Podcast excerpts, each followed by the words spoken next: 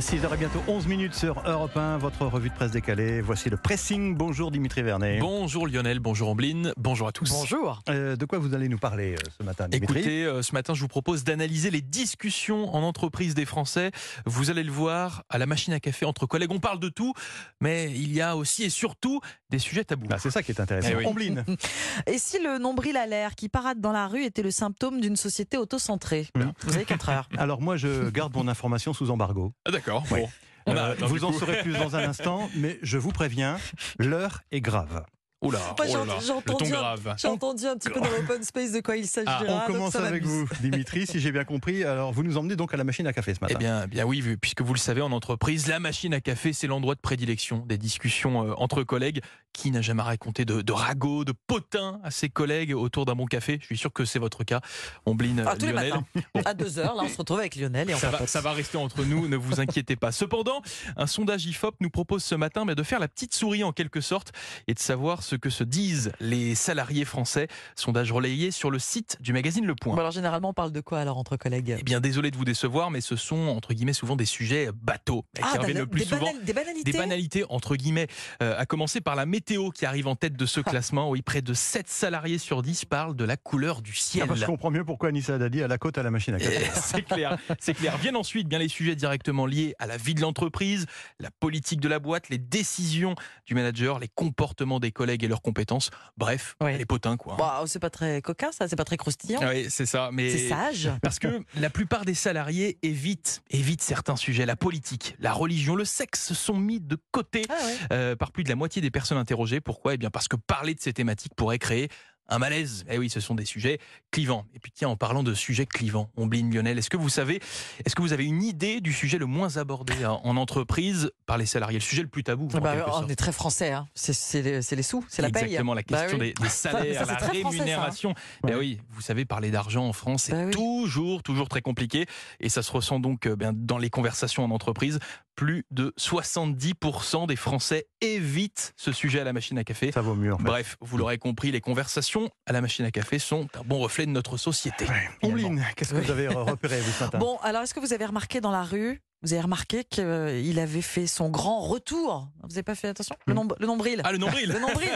Le nombril, c'est. Le retour du nombril. Est-ce le nouveau centre du monde se Ah. demande cette semaine, Madame Figaro? On le voit partout, le nombril euh, tout nu qui se balade, euh, brave euh, le mauvais temps. Alors le nombril à l'air, ça ne va pas à tout le monde. hein. Ne possède pas une silhouette longiligne euh, qui veut.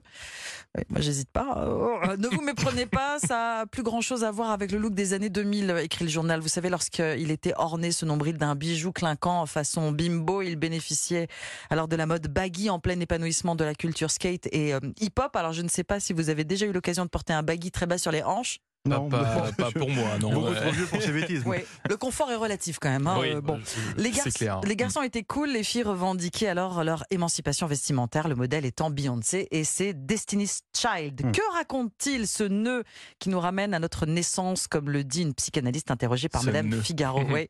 Eh bien, il reste transgressif, car tout près de notre entrejambe, une arme de séduction massive, jadis cachée par trop de puritanisme dans le Hollywood des années 30 par exemple, puis libérée par la génération euh, hippie. Mais aujourd'hui, si ce nombril découvert était devenu le symbole d'une société narcissique et individualiste, une société nombriliste, Ah bah s'il était le symptôme d'une époque obnubilée par son image souvent fantasmée, c'est justement ce qu'explique l'essayiste Vincent Coquebert qui consacre un livre sur le sujet, un livre sur le Ah, nombril. Sur le nombril. Ouais, le nombril à l'air partout, tout le temps, le marqueur d'une société autocentrée. Ah, question posée par Madame Figaro. Je vous laisse euh, faire votre idée ce Bon, matin. Alors, c'est à moi, faut que je vous Ah, dise. faut y aller. Oui.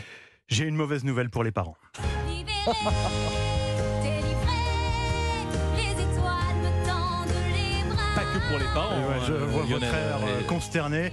C'est une information qui m'a sauté aux yeux sur le site du Huffington Post ce matin. Réveillez les enfants, préparez les boules qui est. Disney travaille sur un quatrième film quatrième des aventures de film. la Reine des Neiges. Attendez. Alors même que le Bah a troisième de épisode en est en cours seulement de, de réalisation. Il n'est pas encore terminé. Oh Alors oui, je sais, c'est dur. Euh, C'est Bob Iger, le patron de Disney, qui a dévoilé cette information hier dans l'émission Good Morning America. Alors Good Morning America, vous savez, c'est un peu l'équivalent de la matinale d'Europe 1, mais à la télé À américaine.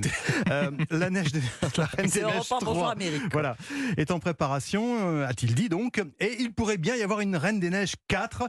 Alors il est resté plutôt laconique hein, sur, euh, sur le sujet, mais il a précisé que Jen Lee, qui a créé la Reine des Neiges 1 et 2, travaille donc actuellement non pas sur une, mais sur deux histoires. Ah oui. ensuite. Double dose. Il devrait y avoir euh, d'avoir donc une suite et une autre suite des aventures de d'Elsa et Anna. Donc Lionel, c'est vraiment sérieux comme info alors. Ah Oui, oui, oui, je sens comme une angoisse dans votre Ah voix, Ambline. Oui, d'ailleurs, elle a été confirmée par la compositrice Kristen Anderson. C'est elle qui a composé donc ce euh, Libéré. Libéré. Allez hop là, trois fois déjà. Tout, ça est de sa faute. J'ai été discrète ces derniers temps, a-t-elle dit, mais ça y est, c'est la- le message qu'elle a posté sur X, l'ex-Twitter, en partageant la révélation donc du patron de Disney. D'ailleurs, Bob Iger a livré ce scoop depuis un endroit qui n'avait pas été choisi au hasard, puisqu'il se trouvait dans un parc Disney de Hong Kong pour l'inauguration d'un nouvel espace, le monde de la Reine des, des Neiges. C'est donc très sérieux, il va falloir Oui. vous y faire, mais pour l'instant, aucune indication n'a été donnée sur la date de sortie des deux prochains épisodes. Disons que ça nous donne une sorte de, de sursis. C'est Oui, ça. Il faut On préparer les hein. Je suis désolé, hein, mais. euh, Le pressing, votre rebut de presse décalée chaque matin sur euh, Europe 1.